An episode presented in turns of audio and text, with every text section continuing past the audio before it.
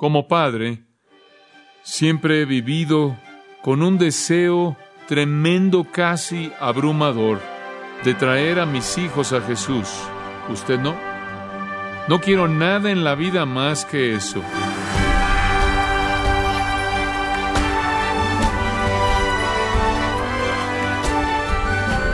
Sin duda alguna, la muerte de un ser querido es algo lamentable, pero la muerte de un pequeñito de la familia es algo más difícil de sobrellevar. Si a esto le agregamos que no podemos saber el momento exacto, la edad o bien el día en que Dios hace responsable al hombre de su naturaleza pecaminosa, esto puede agregar mucha tristeza a un padre en duelo. El amor que Dios tiene por los pequeñitos es algo muy especial, pues él mismo dijo que de los niños es el reino de los cielos. ¿A qué se refería Cristo con esta frase? Hoy nos lo explica el pastor John MacArthur, hablando y explicando en Mateo 19, versículos 13 al 15. Y ahora llegamos a nuestro estudio de la palabra de Dios. Vamos juntos a Mateo capítulo 19, a una de las porciones más tiernas, sensibles, hermosas de todas las escrituras. Es nuestro Señor bendiciendo a los niños pequeños. Y quiero que sigamos en nuestras Biblias. Voy a estar leyendo los versículos 13, 14 y 15 de Mateo 19. Entonces le fueron presentados unos niños, para que pusiese las manos sobre ellos y orase. Y los discípulos les reprendieron. Pero Jesús dijo, Dejad a los niños venir a mí, y no se lo impidáis, porque de los tales es el reino de los cielos. Y habiendo puesto sobre ellos las manos, se fue de allí. El reino de los cielos es la esfera del gobierno de Dios en Cristo a través de la gracia. Y Él dice que estos tienen un lugar. Y creo que aquí está incluyendo a todos los bebés, todos aquellos, como dijo el apóstol Pablo en 1 Corintios 13, 2, él dijo, cuando era niño, pensaba como niño, hablaba como niño. Ahora me he vuelto un hombre y he hecho un lado las cosas infantiles. Pablo nos dijo que hay dos épocas diferentes en la vida. Hay un tiempo en el que usted no puede entender y no puede hablar, y hay un tiempo en el que puede entender. Y cuando está en ese tiempo en el que no entiende, como un pequeño bebé, es el tiempo en el que Dios lo ha colocado en un cuidado especial bajo su gobierno soberano como el rey.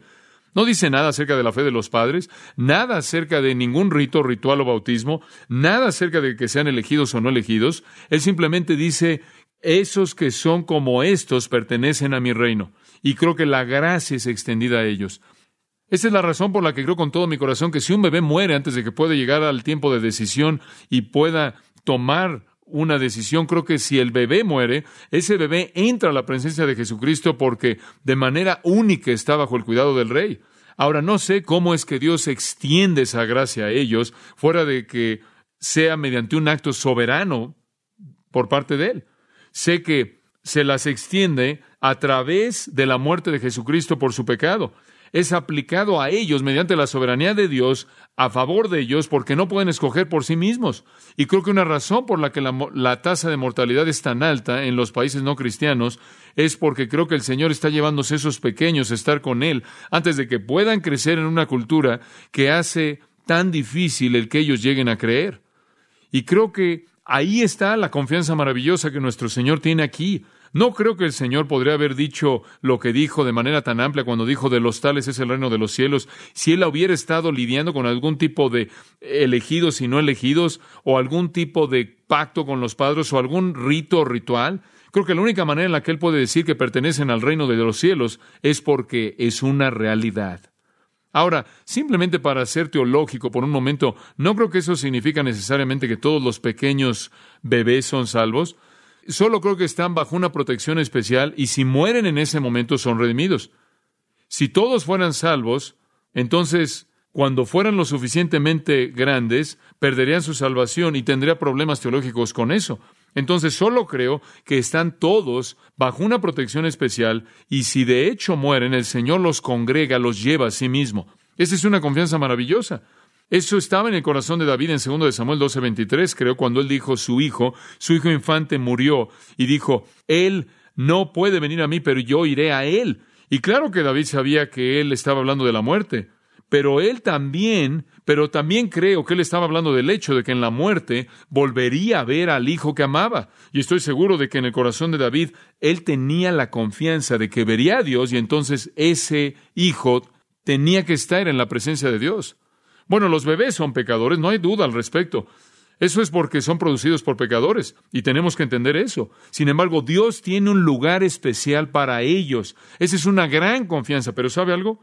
Este es esta es una responsabilidad tremenda, tremenda, porque si usted tiene en sus brazos un pequeño bebé que pertenece al reino, me parece que su tarea como padre es asegurarse de que cuando esa pequeña vida llegue al punto de decisión, la decisión que tome lo lleve de manera plena al reino de Dios. Qué responsabilidad. Qué responsabilidad asegurarse de que esa pequeña vida, entregada a usted bajo el cuidado del rey, sea devuelta al rey después de que su administración, su mayordomía se haya terminado. Marcos nos dice en el capítulo 10, en el pasaje paralelo, que después de que Jesús dijo eso, versículo 16, Él los tomó en sus brazos, colocó sus manos en ellos y los bendijo. Y por cierto, la palabra bendijo es una palabra compuesta.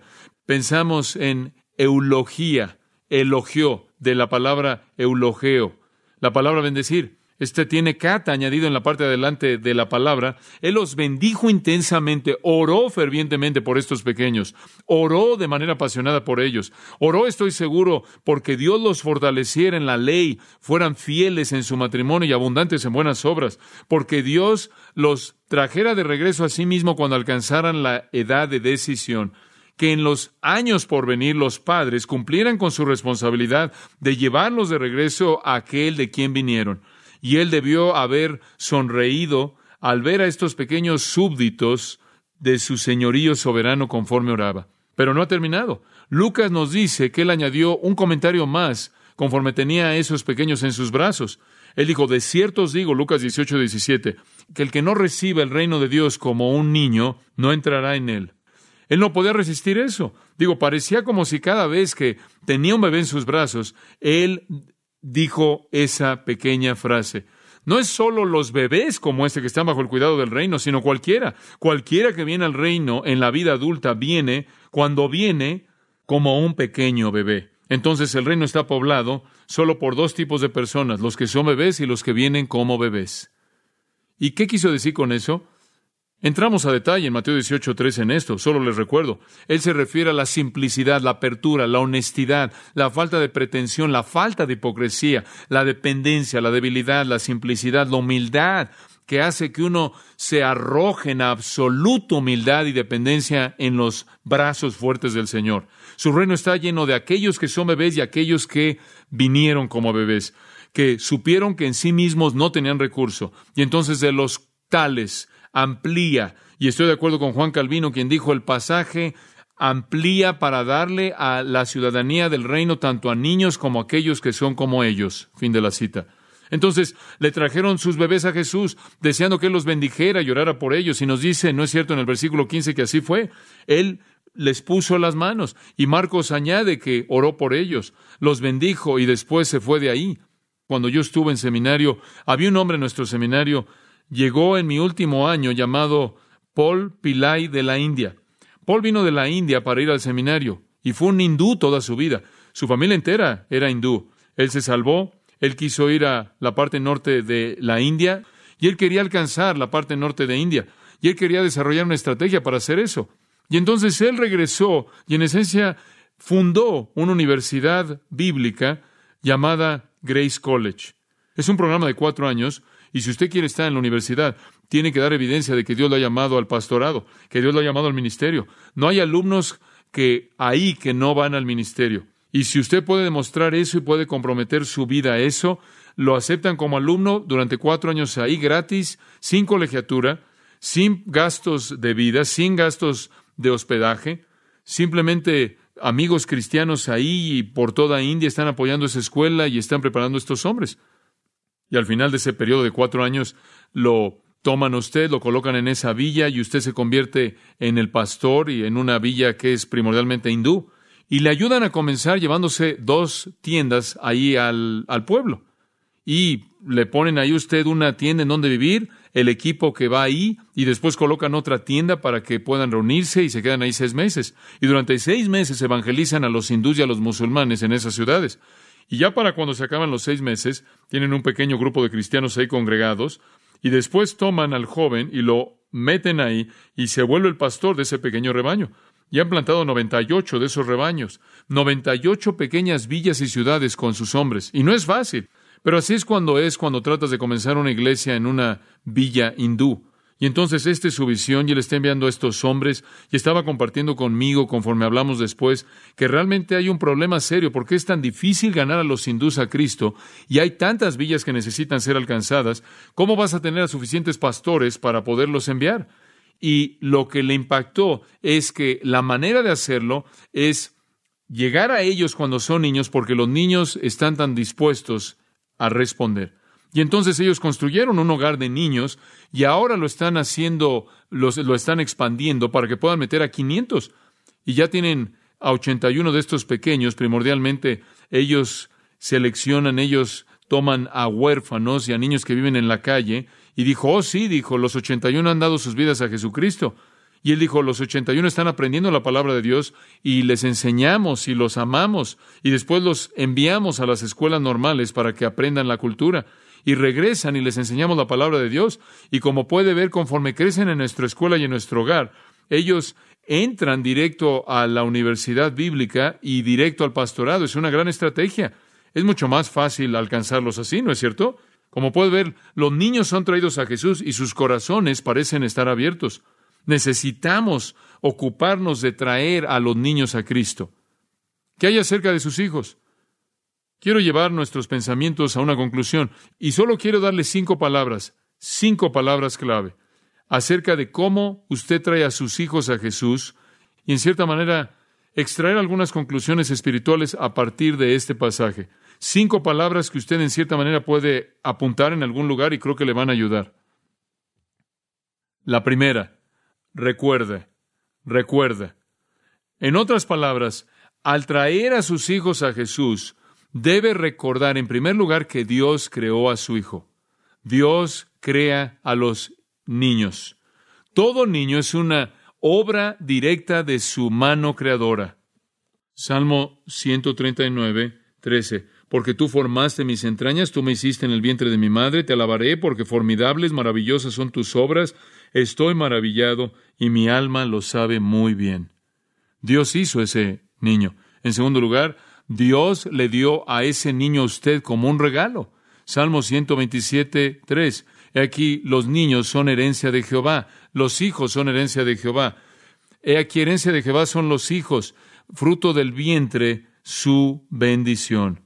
Dios hizo ese hijo y Dios le dio ese hijo a usted como regalo. Y después ese hijo debe ser una bendición para usted. Salmo 127, 4. Como las saetas en la mano del valiente, así son los hijos en la voluntad de uno. Bienaventurado, feliz es el hombre que llenó su aljaba de ellos. Los hijos son una bendición para usted. Dios los hizo, Dios se los dio para bendecirse. Cuarto punto, bajo recuerda, es recuerda esto. Si Dios los hizo y Dios se los dio y Dios los dio para hacer una bendición, entonces Dios quiere que se los devuelva para su uso. Y esa es la razón por la que Proverbios 22, 6 dice, instruye al niño en su camino y aun cuando fuere viejo no se apartará de él. Esa es la razón por la que Efesios 6:4 dice claramente, creadlos en la disciplina y amonestación del Señor, porque la tarea que usted tiene es devolver a sus hijos a Dios. Esa es su mayordomía. Entonces recuerde de dónde vienen y a dónde deben regresar. En segundo lugar, enseña. Esa es la segunda palabra clave, enseña. Somos llamados, creo yo, por Dios a enseñar. Los niños tienen un conocimiento limitado, tienen una capacidad de razonamiento limitada, tienen una discreción limitada y necesitan ser enseñados. Usted se acuerda cómo se dijo de Timoteo en 2 Timoteo 3:15 que desde la niñez has sabido las sagradas escrituras, las cuales te fueron enseñadas por tu madre y tu abuela. Como puede ver, esas son mujeres. Habla usted del papel de una mujer. Damas, ustedes tienen el papel correcto aquí, la función correcta aquí. Loida y Eunice, mientras que el padre de Timoteo y el abuelo están ahí ganándose la vida, ahí están alimentando esa pequeña vida con la verdad divina. Y esta es la función de una mujer en el hogar piadoso, alimentarle a esa pequeña vida la verdad de Dios. Y después el padre viene, como los proverbios nos dicen, y le enseñan al hijo la sabiduría también de Dios. Ahora regresa al Pentateuco, que estoy pensando en Deuteronomio 6 por un momento. Permítame darle un vistazo al patrón que necesita entender si usted va a enseñar de manera eficaz a sus hijos. Debemos recordar de quién son, de dónde vienen, a dónde deben regresar y debemos enseñarles. Debemos enseñarles. Y aquí está cómo. Y yo creo que Dios le dio esto a Moisés desde el principio con su pueblo porque es tan elemental, no ha cambiado. Son tan importantes los principios aquí. Versículo 4. Oye Israel, Jehová nuestro Dios, Jehová no es. En otras palabras, si usted va a enseñarle a sus hijos, todo comienza con que usted adore al Dios correcto de la manera correcta. No hay ídolos. Usted no les puede enseñar a menos de que se comprometa usted a la religión verdadera. En segundo lugar, amarás al Señor tu Dios con todo tu corazón, con toda tu alma y con todas tus fuerzas. Y estas palabras que ya tomando hoy estarán en tu corazón. ¿Qué significa eso? Eso significa internalizar lo que usted cree acerca de Dios. No solo tener la teología correcta, sino el corazón correcto. Tiene que comprometer, tiene que entregar a sus hijos, no solo a la verdad, sino la verdad en un corazón sin reservas, de convicción, la verdad en un corazón puro, la verdad en una vida santa para que usted vea a Dios en todo. Usted lo ama con todo su corazón, mente, alma, fuerzas, todo.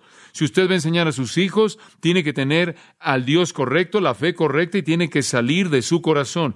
Tiene que estar adentro de usted, no solo afuera. Y después, versículo 7, me encanta esto. Y se las enseñarás a tus hijos y hablarás de ellas cuando te sentás en la casa, cuando bandes por el camino y cuando te acuestes y a levantarte. ¿Qué es lo que eso dice? Eso simplemente dice que usted tiene que enseñar a partir de situaciones de la vida.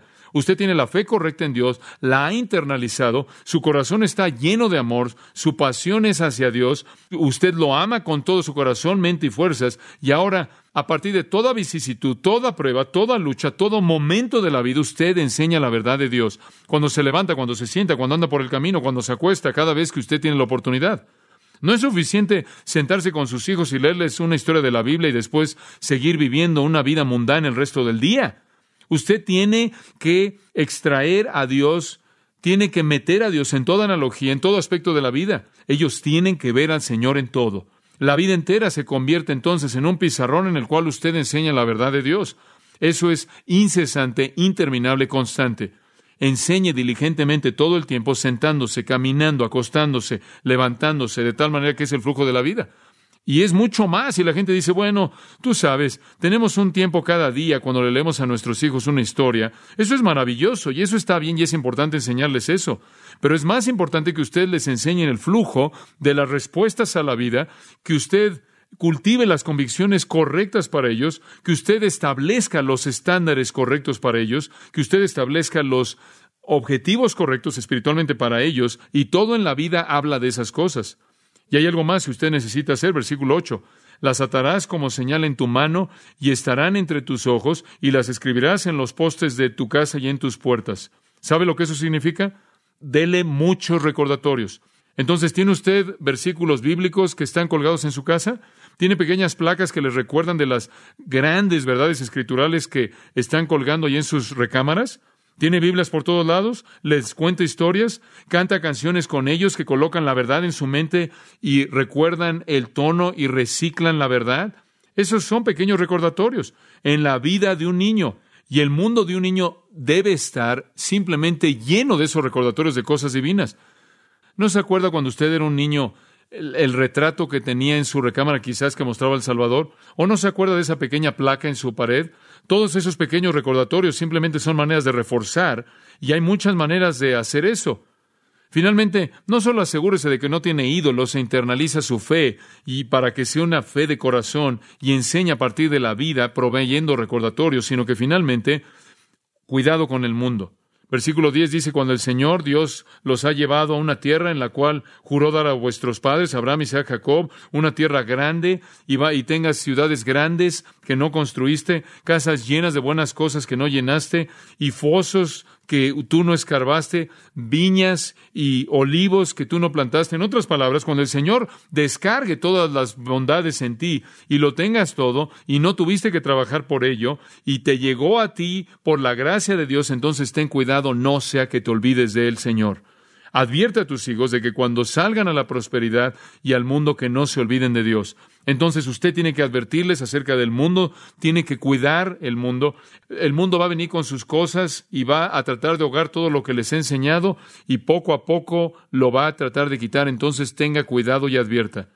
Hay una tercera palabra, es la palabra modele. Es la palabra modele. Usted debe recordar, debe enseñar y debe modelar. Y aquí está la clave. Debe establecer el patrón. Debe establecer el patrón. Y alguien que hace concesiones no puede transmitir convicciones a nadie. Usted nunca va a hacer que sus hijos vivan el tipo de vida que usted no está dispuesto a vivir a menos de que sea por la gracia de Dios. Usted no puede hablar de los pecados de sus hijos con ninguna autoridad cuando hay pecados en su propia vida de los que sus hijos están muy conscientes. Y usted sabe, David pecó de una manera tan terrible, David pecó de una manera tan terrible, y apenas poco antes de que él muriera, le dio a Salomón un gran discurso y dijo, oh, Salomón, tú sabes, obedece los mandamientos de Dios, oh Salomón. Él le rogó a Salomón que hiciera eso, y Salomón salió y fue peor que David.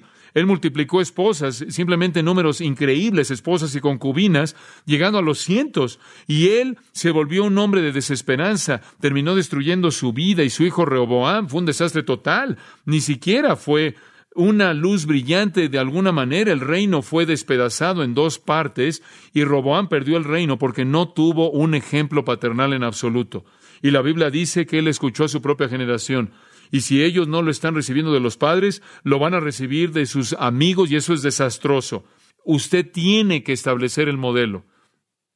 Ezequías, el gran rey, comprometido al traer al rey de Babilonia para ver las joyas reales y en su compromiso su hijo aprendió del compromiso, claro, y Manasés, quien fue su hijo, totalmente abandonó la ley de Dios, creó un mundo entero de impiedad y su hijo fue peor. Josué llegó a una encrucijada y le dijo a la gente, le dijo, ustedes tienen una decisión que tomar. Escogen hoy a quién servirán. Y él dijo, pueden escoger a Jehová o los dioses de los amorreos. Y dice que cuando él les dio la opción, la siguiente generación conoció al Señor y la siguiente generación no conoció al Señor. Usted ni siquiera les da una opción, usted ni siquiera les da una alternativa en ese sentido.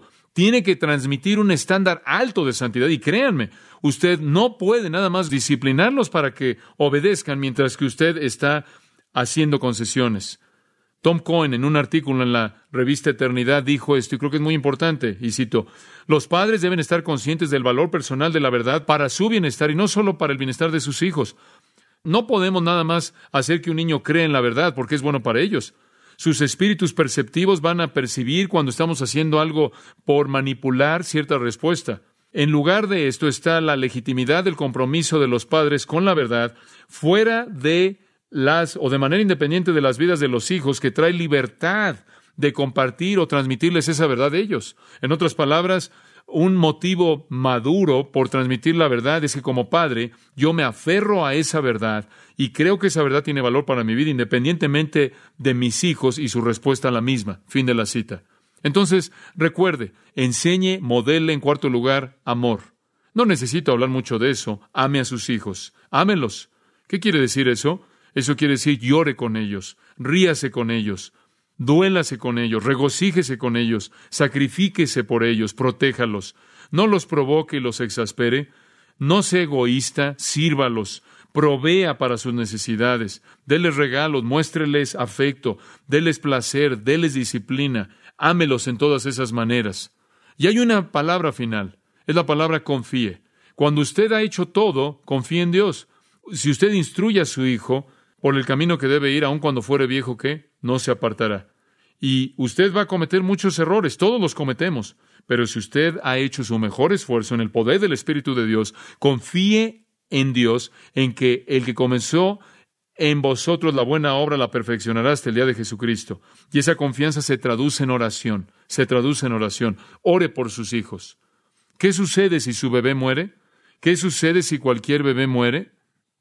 Yo creo que la enseñanza de este pasaje es que ese bebé es cuidado, en el reino y va a la presencia de Cristo. ¿Y qué tal si su hijo muere cuando tienen la suficiente edad como para tomar una decisión? Entonces, si han escogido creer en Jesucristo, van a estar con Él. Si no, no van. No van. Ahora, eso debería ser una realidad suficientemente severa como para despertarnos a nuestra responsabilidad. ¿Está usted creando a sus hijos para que conozcan a Jesucristo? Gracias, Padre, por este pasaje y este momento en la vida de nuestro Salvador que se nos da por Mateo, Marcos y Lucas. Gracias porque tú tienes un lugar especial en tu reino para los bebés, los pequeños. Oh Dios, queremos devolvértelos a ti, no perderlos del reino. Y entonces enséñanos a recordar, a enseñar a modelar, a amar, a confiar, y que nos entreguemos como padres a devolverte a nuestros hijos a ti. Y Señor, en donde se han desviado y no los vemos venir, danos un mayor celo y oración, una mayor esperanza, un mayor compromiso por alcanzarlos para que te puedan conocer. Y Padre, ayúdanos a crear una simiente, una descendencia piadosa, una generación pura que pueda corregir lo que está tan mal en nuestro mundo. Bendice a toda madre y padre, todo hijo, todo joven, para que todos cumplamos con tu voluntad. Gracias por tu gran gracia y tu perdón cuando fallamos.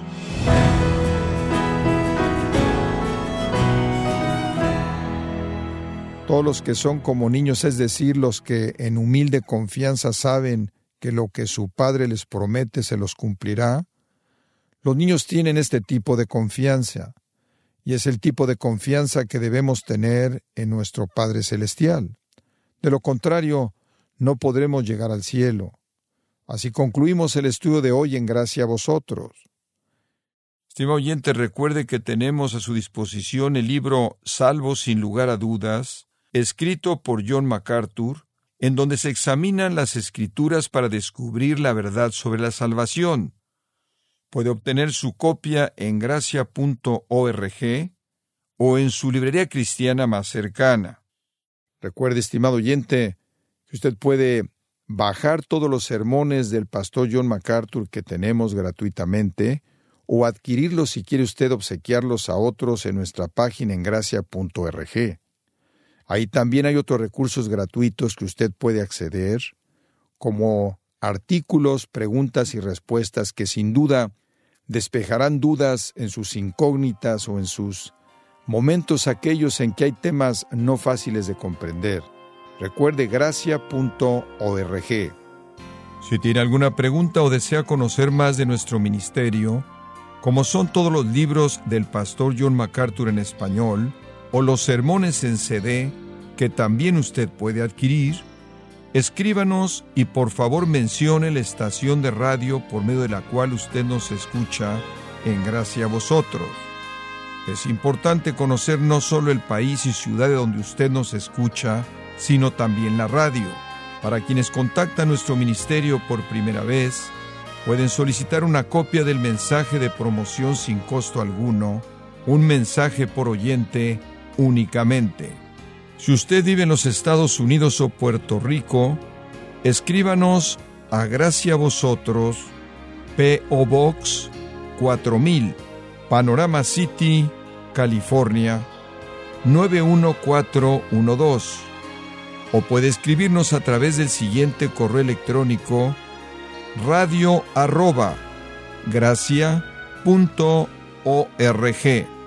en nombre del pastor John MacArthur, de nuestro productor David Torres y del personal, le damos las gracias, invitándole para que nos acompañe en la próxima edición y así juntos continuar desatando la verdad de Dios un versículo a la vez, en gracia a vosotros.